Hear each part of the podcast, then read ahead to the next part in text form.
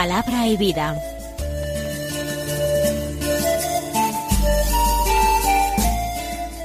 Con el Padre Manuel Horta, desde Sevilla.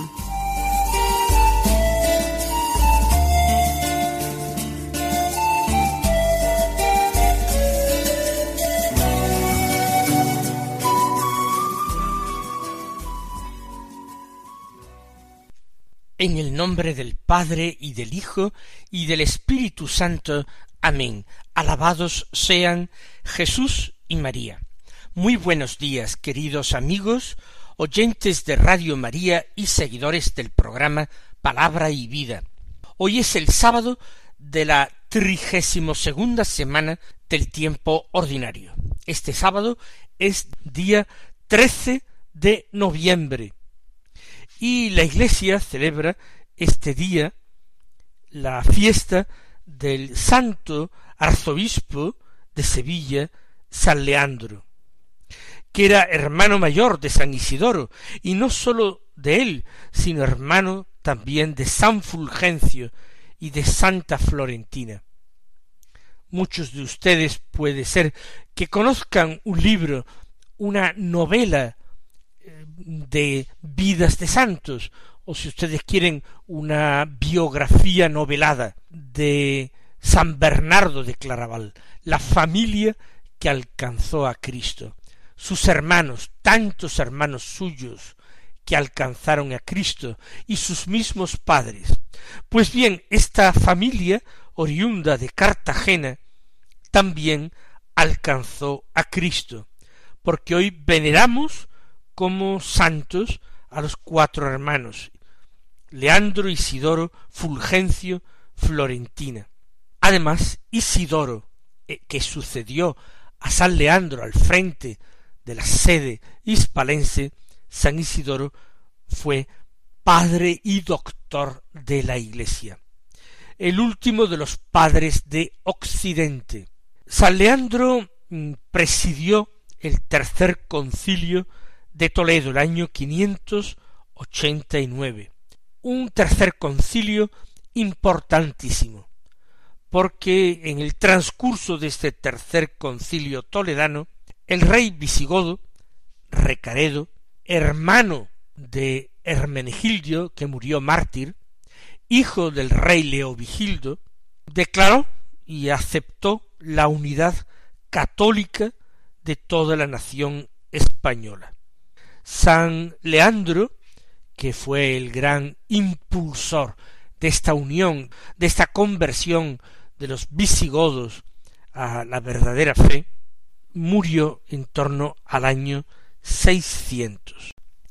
Vamos a escuchar ahora la palabra de Dios. Seguimos con la lectura continuada del Evangelio de San Lucas. Hoy comenzamos el capítulo dieciocho, del que leemos los versículos uno al ocho, que dicen así En aquel tiempo Jesús dijo a sus discípulos una parábola para enseñarles que es necesario orar siempre sin desfallecer.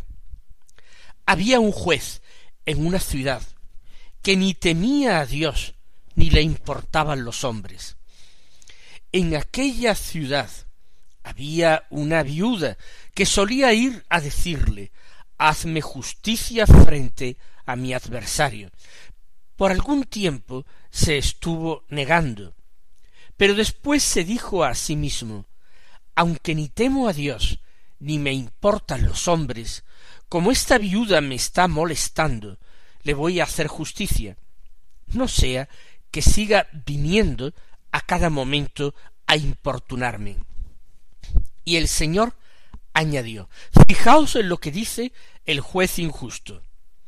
Pues Dios no hará justicia a sus elegidos, que claman ante él día y noche, o les dará largas?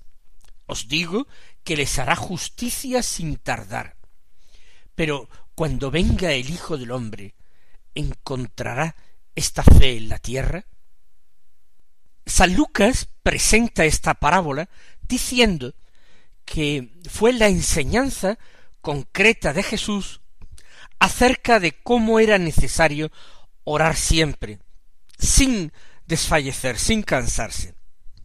Yo creo que la parábola expresa eso y también mucho más. Vamos a leerla con detalle, vamos a fijarnos en esos pequeños detalles precisamente que son claves para entenderla y poder aplicarla a nuestra propia vida. Había un juez en una ciudad que ni temía a Dios ni le importaban los hombres. Atención, esta no es una eh, comparación, es una parábola, es una pequeña historia que no tiene por qué ser edificante. Por ejemplo, aquella otra parábola en que el criado es despedido por su señor por ser un mal administrador, un administrador infiel que robaba, termina con un robo mayor que los anteriores. ¿Se acuerdan cómo llama a aquel administrador a los deudores de su señor y les va rebajando la deuda? ¿Cuánto debes a mi amo? Tanta cantidad de grano, pues venga, escribe en tu recibo una cantidad inferior. Tanta cantidad de vino o de aceite, pues venga, modificamos tu recibo y ponemos una cantidad inferior. Para ganarse amigos que le contrataran en otras casas cuando él fuera despedido de la suya. Jesús no está poniendo como modelo a este hombre que es un verdadero sinvergüenza. Está contando una parábola y buscando en la actitud, en el genio, en este caso un genio malvado del protagonista, está buscando un modelo para aplicarlo de otra manera a las realidades espirituales. Aquí este juez malvado, inicuo, no es tampoco un modelo de Dios, ¿Cómo es que Jesús está comparando a Dios con este juez injusto? No lo está comparando. Tengamos un poco de paciencia para llegar a la enseñanza de la parábola. Aquel hombre no temía a Dios ni le importaban los prójimos. Él iba a lo suyo. Era el perfecto egoísta, hombre interesado, juez probablemente prevaricador, que aplicaba la ley a su antojo para conseguir un beneficio para él, sin importarle la justicia. Bien, en la misma ciudad en que vivía este hombre despreciable, dice Jesús que vivía una viuda.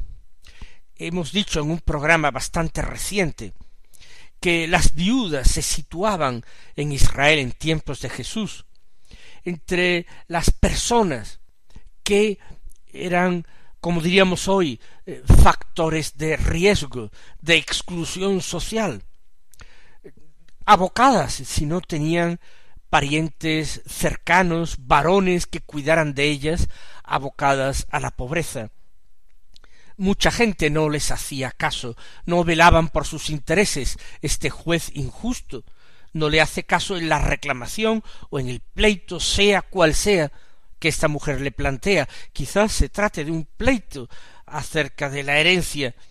No importa. Lo cierto es que la viuda pide al juez justicia. Y ella tiene razón. Lo que reclama es lo que le corresponde, lo suyo, y le dice hazme justicia frente a mi adversario. No pretende un favor, no pretende que le hagan una caridad, sino que le reconozcan lo suyo, lo que le corresponde. Sin embargo, aquel juez se estuvo negando durante un tiempo. ¿Por qué se negaba? Si aquella mujer tenía razón. Tal vez estaba esperando que aquella mujer le ofreciera un regalo, un donativo, un soborno, para que moviera los hilos del pleito y fallara finalmente a su favor. Quizás se retrasa esperando la dádiva, el regalo o el soborno, y ve que la mujer no tiene intención de hacerla, o quizás no tiene tampoco dinero para hacerla. Puede ser que no le importe nada y lo que para aquella mujer es de vital importancia, a él lo único que le suponga es un engorro, algo fastidioso. Tiene cosas más divertidas que hacer, más que ejercer su oficio en favor de alguien de quien no va a sacar nada positivo, ninguna ventaja. Por eso dilata injustamente el hacer justicia a pesar de que ha sido hecho entre los hombres juez, ha sido hecho para algo juez. Pero finalmente este hombre perverso piensa eh, desde su mentalidad en que trata de buscar lo mejor para él, no para los demás, sino para él. Desde esa perspectiva, aquí no hay ninguna conversión. Él sigue eh, pensando y planeando desde su egoísmo profundo, desde su iniquidad. Pero dice, aunque ni temo a Dios ni me importan los hombres. ¿Por qué dice esto? En definitiva, Jesús está dejando claro cuál es el perfil humano de este personaje deleznable. No temo a Dios.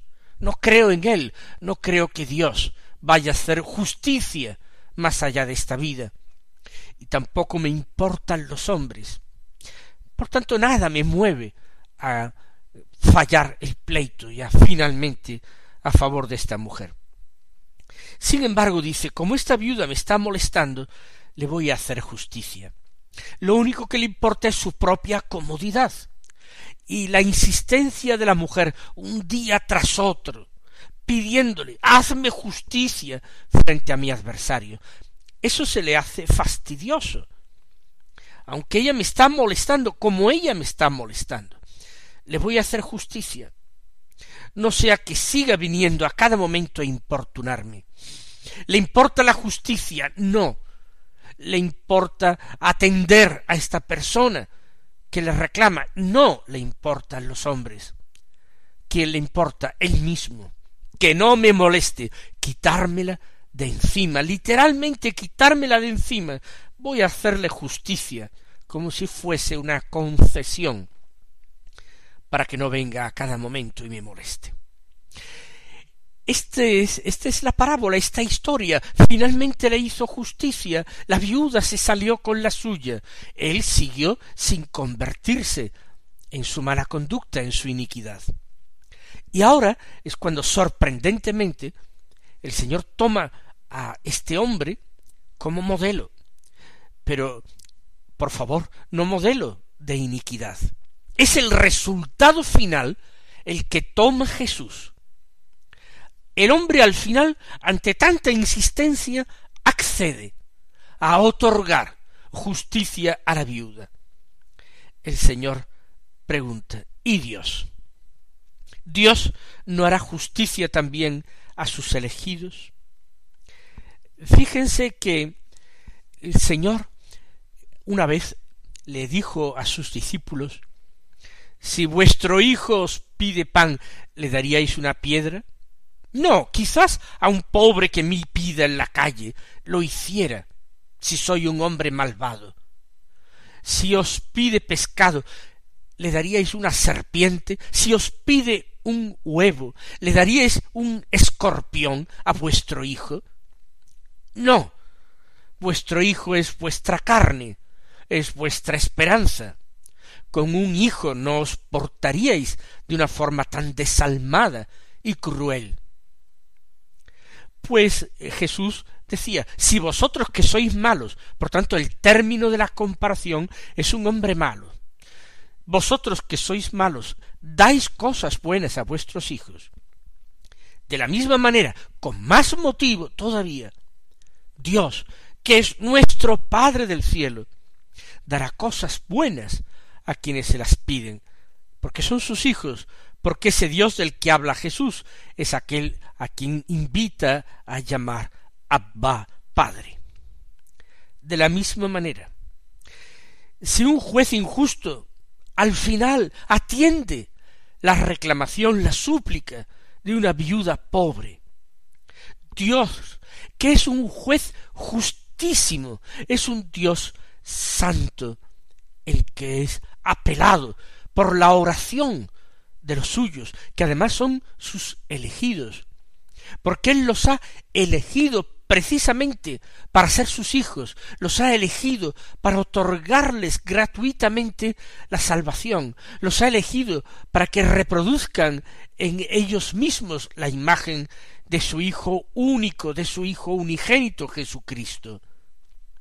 Dios, el juez justísimo y santo, ¿acaso no hará justicia a sus elegidos que claman ante él día y noche? El Señor está dando esperanza a todos aquellos orantes, aquellos hombres que sienten hambre y sed de Dios, que tienen hambre y sed de ser salvados, que tienen hambre y sed de santidad, llegar a Dios. Es imposible que esas peticiones sean desoídas por Dios. Un cristiano que ora, que suplica, desde su ignorancia, por supuesto, desde su maldad, por supuesto, porque somos malos, y eso ya lo sabe nuestro Padre del cielo.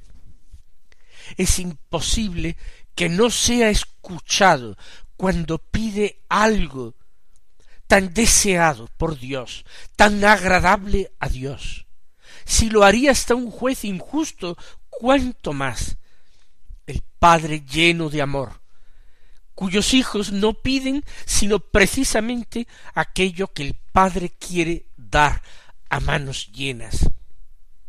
Qué difícil, por no decir qué metafísicamente imposible que un cristiano que reza se condene. Es imposible, imposible. Según el Evangelio es imposible, porque el Señor nos ha dicho, para darnos garantías, nos ha dicho el cielo y la tierra pasarán, pero mis palabras no pasarán. Y por si acaso no nos quedamos satisfechos, suficientemente satisfechos con sus palabras, Él nos ha querido dejar una prenda, como el que deja en una casa de empeños una prenda para garantizar que pagará la deuda que ha contraído. ¿Y qué nos ha dejado el Señor como prenda? Nos ha dejado su cuerpo y su sangre. Lo ha puesto en nuestras manos, se nos ha dado el mismo, para decirnos que puedes temer, me pongo en tus manos, me entrego como prenda, no te basta. ¿Acaso mi palabra? Ten aquí, me doy a ti mismo, yo soy la garantía de que mi Padre Dios es así, de que mi Padre Dios escucha vuestras súplicas, y que si Él dilata la concesión de sus gracias, no es porque no os ame, ni porque no tenga decidido de antemano concederosla. Lo que tiene mi Padre eh, pensado y decidido, y esa es su voluntad, es que vosotros aumentéis vuestro deseo de las cosas buenas, pidiéndolas, pidiéndolas con perseverancia, pidiéndolas con todo vuestro ser, porque os va la vida en ello, pidiéndolas como esta viuda suplica, pide, reclama justicia al juez injusto. Así es nuestro Padre Dios. En otro lugar del Evangelio, Jesús dijo a sus discípulos, No temáis, pequeño rebaño, porque a mi Padre le ha parecido bien daros el reino. No tenéis que ganaros el reino, es que mi Padre Dios os ha elegido para recibir tan gran regalo. Lo ha decidido. A vosotros, a mis discípulos, aquellos que habéis sido configurados conmigo en el bautismo, hechos otros Cristos. Qué difícil es que un cristiano que ore se condene. Eso sí, condición es la oración, aunque sea una oración pobre, pero que sea una oración llena de fe, una oración que se hace a veces en el dolor, en el desgarro, en las lágrimas, pero una oración en que uno vuelca toda su pobreza, toda su necesidad y al mismo tiempo toda su esperanza. No hará Dios justicia a sus elegidos que claman ante él día y noche. Esa es la única condición, clamar ante él día y noche, no cesar, no cejar en la súplica. Dios no se siente importunado por nuestras súplicas, se siente complacido. Él se siente contento de que sus hijos recurran a Él, sepan que no pueden tener vida, vida verdadera, sin que Él se la dé. Reconocen los verdaderos hijos de Dios que sólo pueden vivir por sus padres, que los padres tienen que ocuparse de ellos, porque para eso son padres, y si no, no merecerían ese nombre. Os aseguro, y esto nos lo asegura Jesús, que es el del cielo, el que merece sobre todos, sobre toda paternidad humana, merece verdaderamente el nombre de Padre, de forma que lo que se afirma, lo que se predica de los padres y madres de la tierra se puede decir multiplicado por el infinito del Padre del cielo. Clamar al Señor día y noche, que en medio de nuestras miserias, de nuestras deficiencias, del egoísmo que a veces nos invade, de la pereza, de la comodidad, de la envidia, de todos los pecados capitales que acechan en nuestra puerta para aprovechar cualquier resquicio y colarse en nuestra propia vida, que por encima de todo supliquemos día y noche, que supliquemos la salvación, la nuestra, la de nuestros seres queridos, que pidamos también por todos los hombres, porque a diferencia de lo que ocurre con el juez inicuo, a nosotros sí que nos importan los hombres, sí que queremos la salvación de todos. Les hará justicia sin tardar. Eso sí, para Dios, mil años son como un día, y un día como mil años. Termina Jesús añadiendo, pero cuando venga el Hijo del hombre, encontrará esta fe en la tierra? Esta pregunta nos la lanza a cada uno de nosotros, aquí y ahora, hoy, nos lanza esta pregunta al corazón para que contestemos desde la misma esperanza, sí, Señor, la encontrarás si tú aumentas nuestra fe, si tú no permites que se apague, te lo vamos a pedir día y noche. Que el Señor os colme de sus bendiciones y hasta mañana si Dios quiere.